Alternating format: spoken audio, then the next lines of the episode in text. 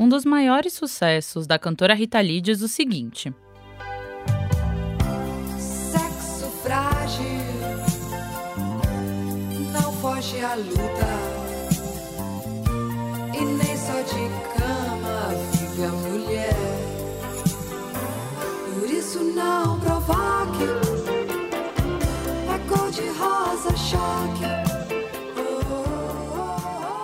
versos de Cor de Rosa Choque são uma celebração da figura feminina. A canção enaltece as mulheres e contesta o estereótipo machista que diz que mulher é o sexo frágil.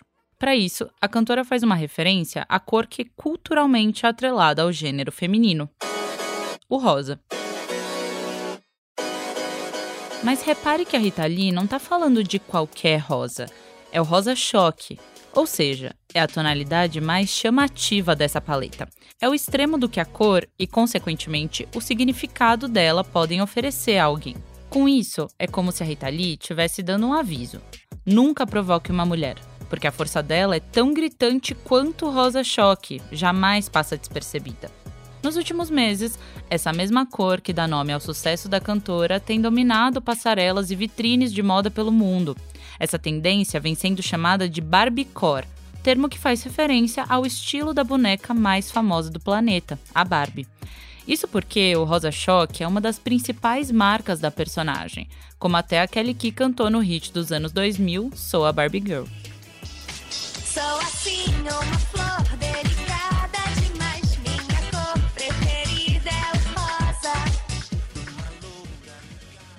Só no Brasil, em junho desse ano, a busca pelo termo Barbie Girl na rede social de imagens Pinterest cresceu 92% em relação ao ano passado.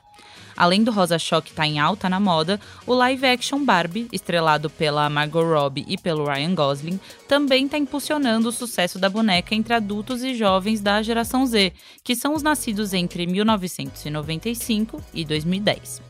A estreia do live action ainda não tem uma data prevista, mas as imagens das primeiras gravações já estão pipocando aos montes pelas redes sociais. A Greta Gerwig, a diretora do filme, é conhecida como uma cineasta feminista e por isso muita gente está curiosa para ver como ela vai retratar essa Barbie. Afinal, hoje a boneca é vista por muita gente como um símbolo sexista que ajudou a propagar ideias como essa aqui, que apareceu num vídeo da ex-ministra Damares Alves em 2019. Menino veste azul e menina veste rosa! A Barbie surgiu no fim dos anos 50 nos Estados Unidos como um ideal de mulher e feminilidade.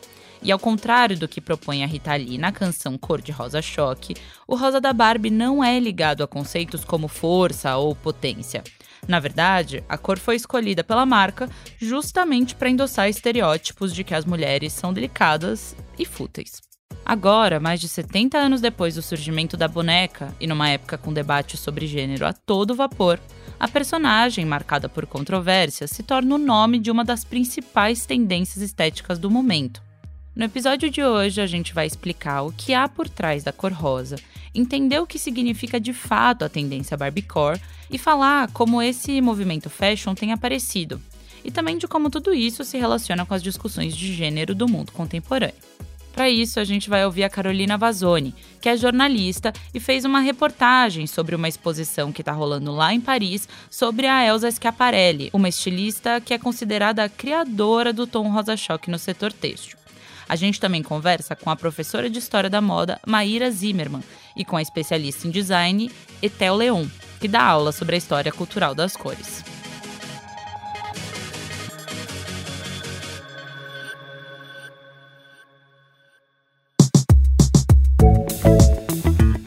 Esse é o Expresso Ilustrada, o podcast de cultura da Folha, com episódio novo toda quinta às quatro da tarde. Eu sou a Carolina Moraes e a edição de som desse programa é do Rafael Conkle. O roteiro é da Marina Lourenço. E aproveita que você está ouvindo a gente e segue o Expresso na sua plataforma preferida para não perder nenhum episódio. Muita gente considera Barbie uma bimbo, que é como são chamadas, de forma pejorativa, mulheres ingênuas, sexy e pouco inteligentes. Com a imagem de garota perfeitinha, a Barbie é cheia de delicadezas e ostenta o que para muitas pessoas não passam de futilidades, como maquiagem, salto alto, mini saia, carrão, mansão, enfim. E boa parte desses itens são rosa-choque. Muito do que a gente vê hoje como a imagem da Patricinha tem a ver com a personalidade da Barbie. Basta pensar em personagens como a Sharpay, de High School Musical, ou a Ellie Woods, de Legalmente Loira. Assim como a boneca da Mattel, elas são loiras, de corpo violão e apaixonadas por maquiagens, roupas e, claro, o rosa choque.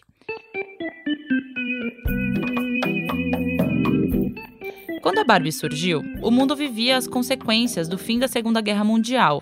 Não à toa, foi justamente nesse período que o rosa começou a ser culturalmente associado à ideia de feminilidade. Antes disso, a cor não tinha nenhuma relação com o gênero. Quem explica isso pra gente é a Etel Leon, que dá aula sobre a história cultural das cores.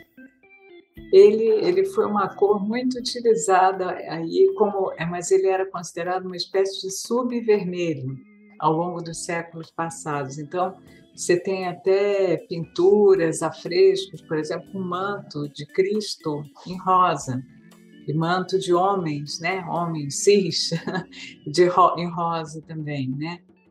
No século XVIII, o rosa e outras cores, como laranja, mais rebaixado, não laranjão, um laranjinha, o rosinha, o azulzinho, o verdinho, em tecidos brilhantes, né, foram cores muito utilizadas pelas cortes europeias, né?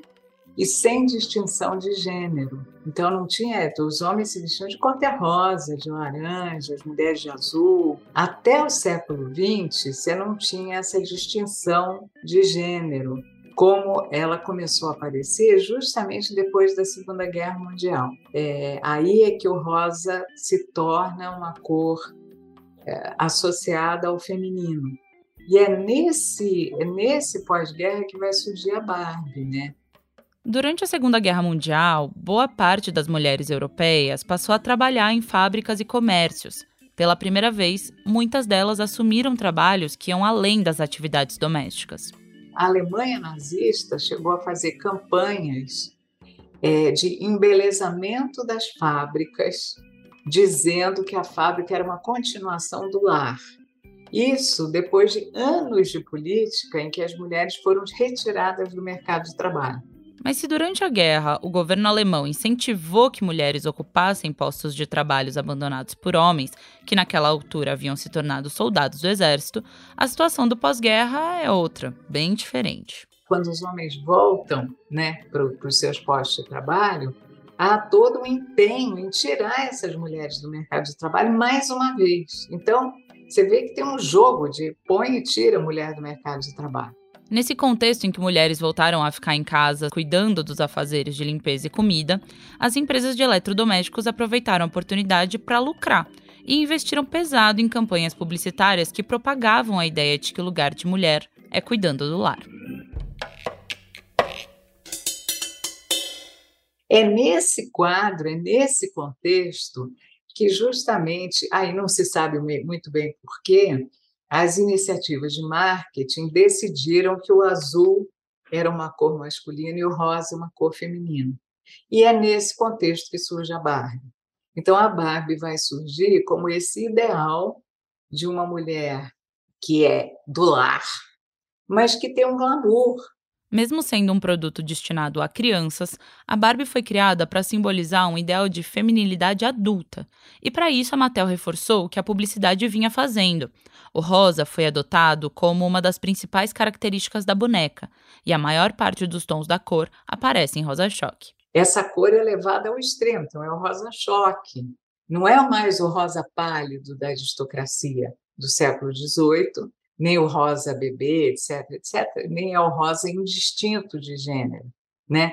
É, um, é o rosa que tem essa conotação clara de um perfil de mulher, que é loira, mora no subúrbio, é, é a mulher do consumo, é a mulher da família, e é a mulher que tem, tem, tem a casa, o chalé, a piscina, e, e ela não tem nada, né? É esse rosa choque que agora está em alta nas vitrines e passarelas de moda. Na Semana de Moda de Paris desse ano, por exemplo, a grife italiana Valentino exibiu uma série de roupas, acessórios e cenários nessa cor, todos produzidos com um tom próprio, encomendado pelo diretor criativo da grife. O neon reluzente da coleção da Valentino também tem aparecido nos corpos de estrelas como a Zendaya, a Lizzo, a Anne Hathaway, a Glenn Close, a Kim Kardashian, a Olivia Rodrigo, enfim, uma série de outras. Como a gente falou aqui, o rosa já teve diferentes significados culturais ao longo da história. Mas e o rosa choque especificamente, hein? Qual é a história desse tom? O termo rosa-choque surgiu pouco antes da Segunda Guerra eclodir, no ano de 1937. A estilista Elsa Schiaparelli lançou um perfume com esse nome e vinha embalado nessa cor. É daí que começa a origem do nome, mas claro, a cor mesmo já existia antes.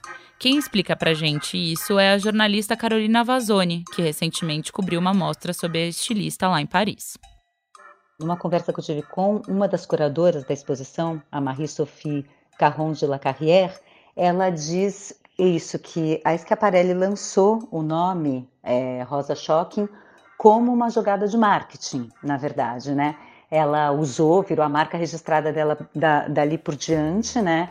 É, mas que ela era muito boa nisso, que na exposição, como na, nas coleções da Schiaparelli, existem outros tons, né, outras gradações de rosa, mas ela ficou mais famosa com o rosa que ela, que ela batizou de Shocking, foi em 1937, né, dois anos antes de estourar a guerra, a Segunda Guerra Mundial, e ela lançou o perfume e lançou a cor também, que, enfim, diz ela, diz a lenda que, ela, que veio a cor na, na cabeça dela, né, é, uma imagem, né, da cor, mas a cor, na verdade, ela, enfim, a cor basicamente ela já existia, né? Ela é um tom vibrante de magenta, que é uma cor que, enfim, foi descoberta por um químico francês é, em 1859. A Vazoni falou pra gente que muito mais do que criar a expressão rosa-choque, a Elsa Schiaparelli deu um novo significado cultural ao rosa-choque. Eu acho que a partir da criação do rosa-choque pela Elsa Schiaparelli, o rosa ele ganha uma outra simbologia. Ele virou uma cor do poder, né? E essa eu acho que era a ideia da Schiaparelli, quando ela criou esse tom vibrante e esse tom que era quase como dar ao rosa o mesmo poder do vermelho, né? Porque já tinha, o rosa já foi muito usado, né? Já tinha sido várias vezes usado na história da moda, né? Tipo no século XIX, por exemplo, é, mas sempre eram gradações mais suaves, né? A estilista flertava bastante com o movimento surrealista e fez várias peças de roupa lúdicas. O próprio Rosa Choque dela, na verdade, traz uma proposta de ir para fora do comum e sair da caixinha de normalidade, algo bem diferente da mensagem propagada pelo Rosa Choque da Barbie. A cor da Barbie e o que a Barbie representa, né, inicialmente, é bem diferente do que eu acredito que a Elsa Schiaparelli queria dizer com o Rosa Choque dela. E o tom, né, a, a Elsa Schiaparelli quer emancipação, quer provocação, né, quer quebrar os paradigmas ali, né, da sociedade, né, quer, né, quer questionar, quer dar como arma, né, esse, esse essa cor tão forte para a mulher fazer isso, né, para a mulher que, que se interessar fazer isso. A Barbie, né, ela tem uma outra simbologia, que é uma simbologia, né, de adequação e até de opressão, né, a esses, ao padrão de beleza, né. A atual explosão do rosa choque no mundo da moda está atrelada, em certa medida, a um outro movimento fashion, o dopamine dressing, uma tendência que surge como um contraponto à pandemia de coronavírus. Depois de meses trancadas em casa, muitas pessoas criaram mecanismos de externalizar a felicidade, que é poder sair para encontrar os amigos, flertar nas baladas, andar sem máscara e fazer atividades que durante o auge da Covid eram altamente perigosas. Uma dessas formas encontradas para simbolizar esse momento é vestir roupas ultra chamativas, que transbordam uma sensação de dopamina, um neurotransmissor relacionado justamente a um sentimento de felicidade. Daí surgem o excesso de roupas com brilho, acessórios espalhafatosos, peças transparentes que colocam o corpo à mostra e cores neon que dominam os looks dessa era do dopamine dressing. É como se os sobreviventes da pandemia reafirmassem que estão vivos. Inspirada por esse movimento, a cor rosa-choque virou febre nos últimos meses. A tendência, como a gente já falou, vem sendo chamada de Barbiecore.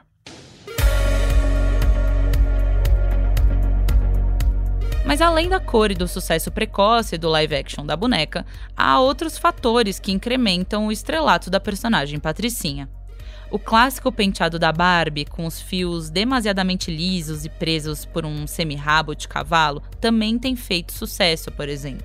As maquiagens ultra coloridas, as barriguinhas de fora e o retorno das mini saias também endossam o estilo, que bebe também de um aceno fashion aos anos 2000. Algumas pessoas questionam o nome dado a essa tendência, justamente porque a Barbie é um símbolo de sexismo e já foi inclusive associada ao racismo mais de uma vez. A boneca e toda essa estética da moda dos anos 2000 também trazem de volta uma discussão sobre transtornos alimentares e corpos excessivamente magros, feitos para caber naquelas calças de cintura baixa, que também voltaram à moda. A Barbie acabou se tornando símbolo dessa figura branca, fútil e magra. Mas nos últimos anos, existe uma tentativa de diversificar esse produto e trazer personagens negras com tipos de corpos diferentes e com uma gama de profissões maior. Então eu acho que a, a própria boneca Barbie, quando ela surge lá em 59, Essa é a Maíra Zimmerman, professora de História da Moda. a Ruth Handler, que foi a criadora da Barbie, ela fala que na verdade ela via filha dela, Bárbara, por isso que é Barbie, brincando com bonecas, tipo, sempre bebês e sempre reproduzindo a lógica de ser mãe, e que ela teve a ideia de criar uma boneca jovem para que as meninas pudessem brincar de serem jovens adultas. E que a Barbie já teve, tipo, mais de 200 possibilidades de carreira, emprego, já foi astronauta, cirurgiã, CEO. Já há alguns anos vem se trazendo essa possibilidade de diversos corpos, etnias, culturas em relação às Barbies. Essas versões de Barbies, que não são sempre magras e brancas, surgem ao mesmo tempo em que homens também se apropriam do rosa-choque. Se antes esse tom da boneca era associado à futilidade feminina, músicos como o Lil Nas X, o Machine Gun Kelly e o Jack Harlow emplacam uma outra ideia dessa cor.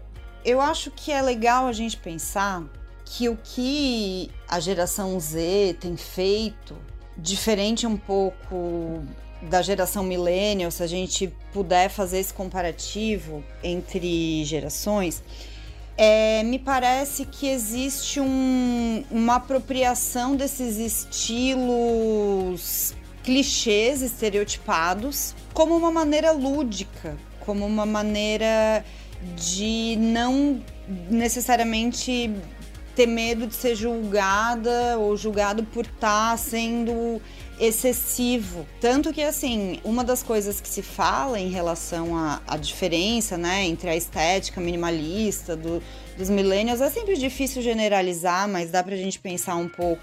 É que a geração Z traz muito essa questão do maximalismo, que eu até vejo, na verdade, um pouco pelo que eu pesquisei no, no TikTok em relação a essa ideia do, do, do Barbiecore, é o fato de que tem um- uma aceitação e uma ostentação mesmo do, do ridículo, sabe? Do exagero, não no sentido de estar preocupado com o que o outro ou a outra pessoa vai pensar de mim, mas na- no sentido de brincar um pouco com, com isso. Mas fica aí que eu tenho uma dica da semana.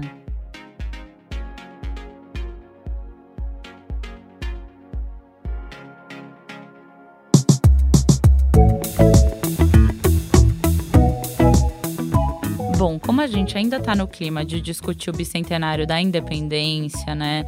E as celebrações desse 7 de setembro, eu queria sugerir um livro que a gente comentou no episódio da semana passada, que foi uma entrevista com a historiadora Lilia Schwartz.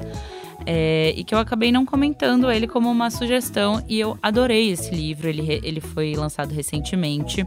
Ele se chama O Sequestro da Independência, uma história da construção do mito do 7 de setembro. A Lili escreveu esse livro com a Lúcia Stumpf e com Carlos Lima Júnior, e eles fazem uma análise iconográfica do mito do 7 de setembro, de como ele foi construído. várias dessas questões a gente falou no último episódio do Expresso, então também queria convidar as pessoas que não ouviram a voltar nessa entrevista aí que a gente fez com a Lilia. Mas o livro, evidentemente, se aprofunda em muitas dessas questões que a gente falou no último episódio.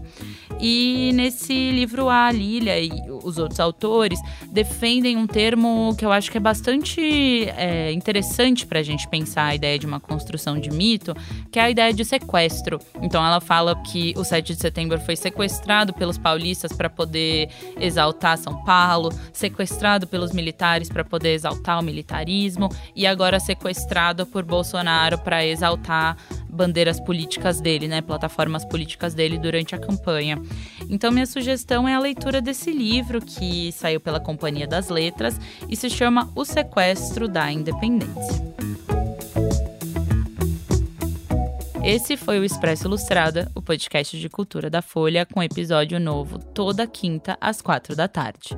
Eu sou a Carolina Moraes e a edição de som dessa semana é do Rafael Conkle. O roteiro é da Marina Lourenço. Até semana que vem e se cuidem.